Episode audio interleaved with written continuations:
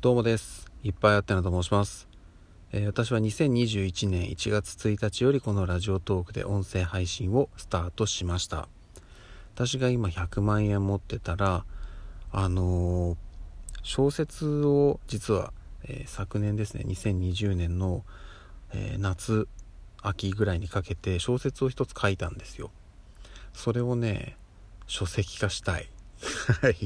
急に何を言い出すんだって話だと思うんですけど、あのはい。えっと、一本書いたんですよね。で、それはもう今、えっと、ネットで公開してるので、あの、この音声配信の概要にリンク貼っておきますので、お時間ある方はぜひ見ていただきたいなと。ちょっと長いのでね、あの、時間かかっちゃいますけど。はい。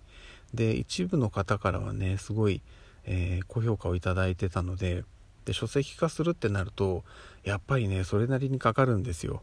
なので、うん、まあ、えーできればね、ちょっと今の自分の、えー所持金ではどうにもならないので、えーそういうお金がね、手に入ったら、えそれを使って本を出してみたいなと思いました。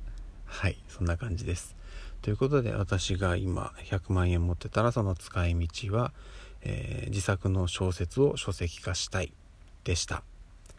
ではでは。